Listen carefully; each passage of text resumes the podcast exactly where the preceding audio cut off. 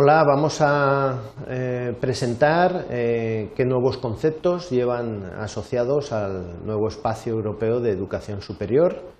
Eh, para ello, lo primero que deberíamos hacer era explicar precisamente en qué consiste la convergencia europea, pero llevamos muchos años, ya llevamos más de diez años hablando de esta convergencia europea, de la Declaración de Bolonia, y no se trata de volver otra vez a repetir todo lo que hemos estado diciendo yo creo que todo el mundo sabe dónde queda Italia, dónde queda España, dónde está Escandinavia y tampoco es necesario darle más vueltas. Lo que sí que quiero es aprovechar esta diapositiva para lanzar un mensaje claro.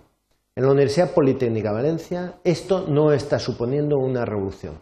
Esto no es un cambio dramático, nos hemos vuelto locos y tiramos todo el prestigio acumulado a lo largo de los años por la ventana. Se trata de un cambio que debíamos hacer, mejorar ciertos aspectos, aspectos que ahora vamos a presentar, pero no vamos a revolucionar todo el mapa de, títulos.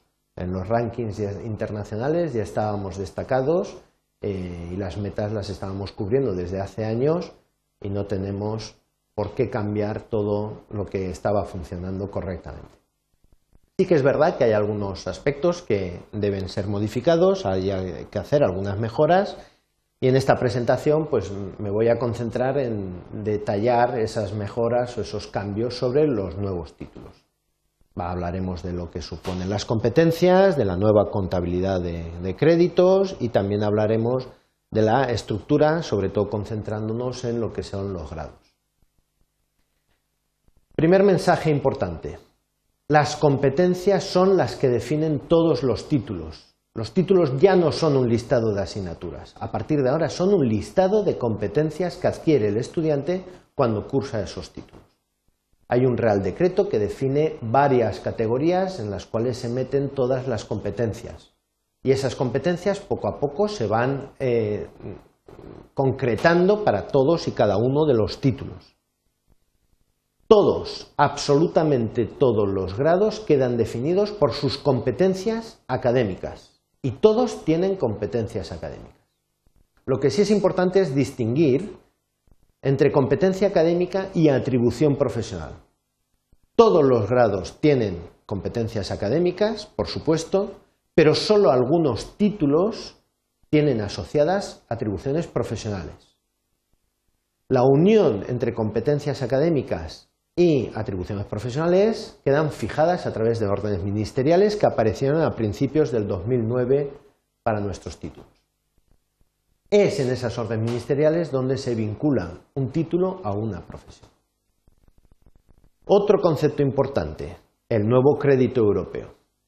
La filosofía está muy clara, el sujeto ya no es el profesor, el sujeto pasa a ser el alumno, el verbo ya no es enseñar, ahora el verbo es aprender. Por lo tanto, en la contabilidad eh, de dedicación de los estudios ya no es relevante saber lo que dedica un profesor a enseñar, sino lo que hay que explicar es lo que dedica un alumno a aprender.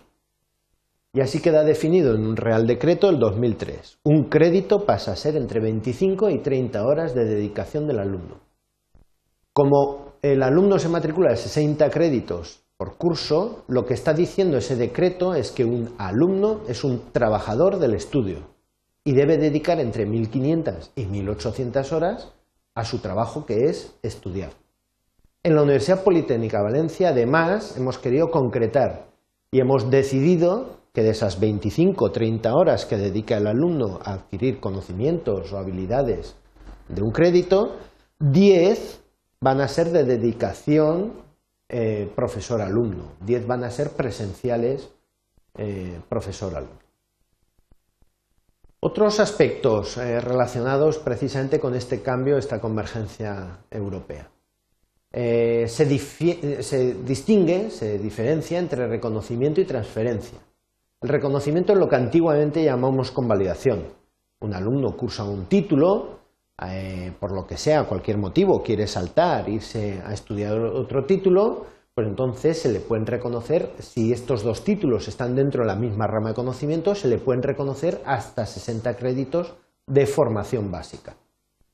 Eso distingue o se, se diferencia de la transferencia. La transferencia son esos créditos que al estudiante no le sirven para cursar otro título, pero sí entran en su mochila de la transferencia, en, su expediente académico, como una mochila de aprendizaje a lo largo de la vida. Como podemos ver, la movilidad ahora entre títulos es, es grande.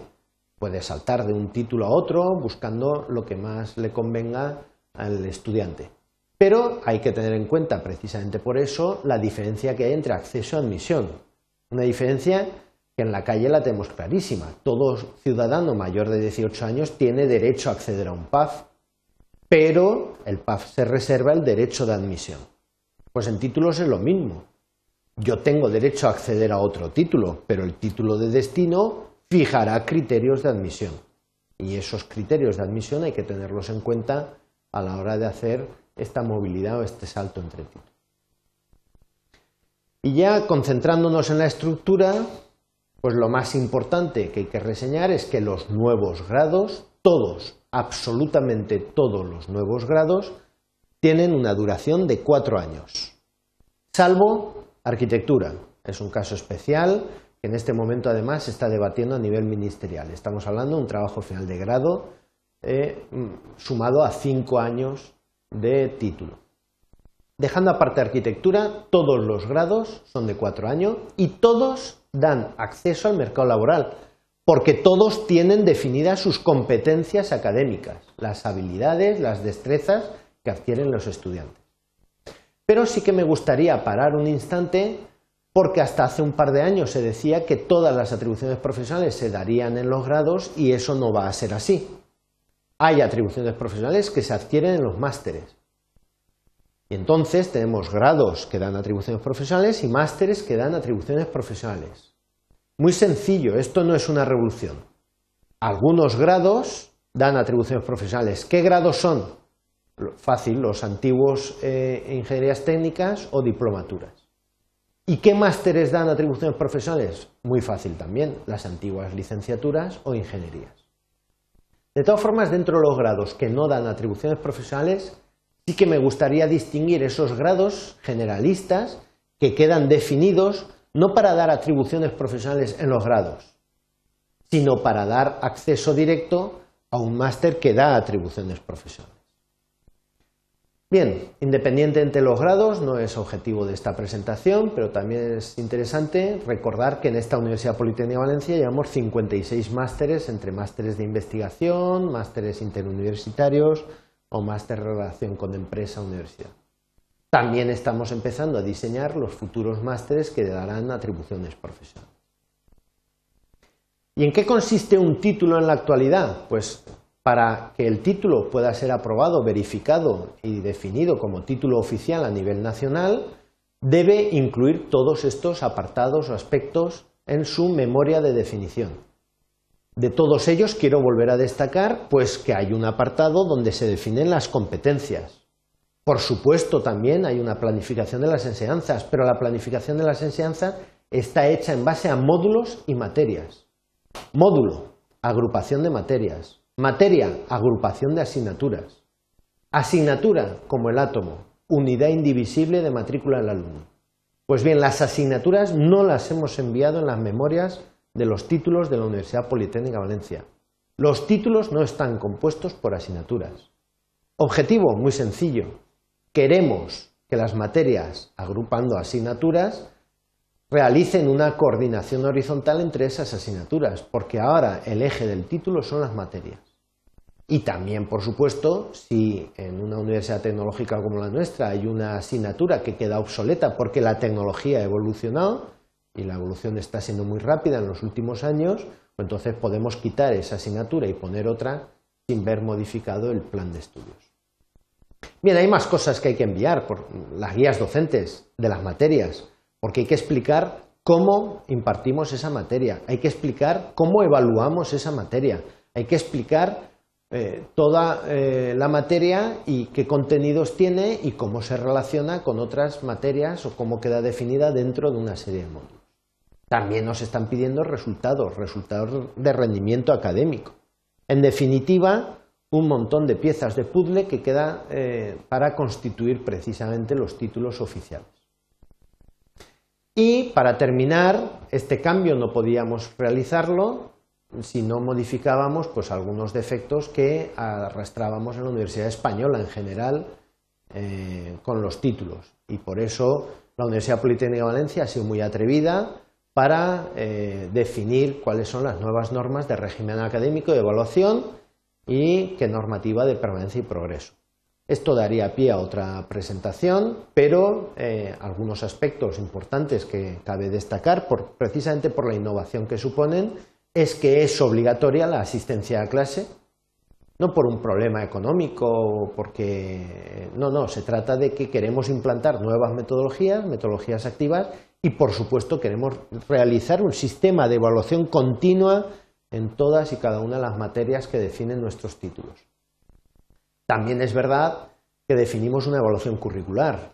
Pueden quedar compensadas algunas asignaturas porque en conjunto el resto de asignaturas el alumno las ha superado con brillantez. También es verdad que primero es selectivo, otra novedad importante. No puede pasar eh, cursar eh, estudios de segundo hasta que no se apruebe todo primero. También reconocemos el seguimiento docente. En definitiva, un montón de normas que servirán pues, precisamente para mejorar las condiciones de la docencia en nuestros títulos. Y estos son eh, los cambios, insisto, cambios que no son eh, radicales, cambios que no son eh, dramáticos, que simplemente van a mejorar la docencia en nuestras aulas. En otra presentación les mostraremos el mapa de títulos, que, insisto, no supone una revolución sobre el prestigio que teníamos adquirido. Muchas gracias.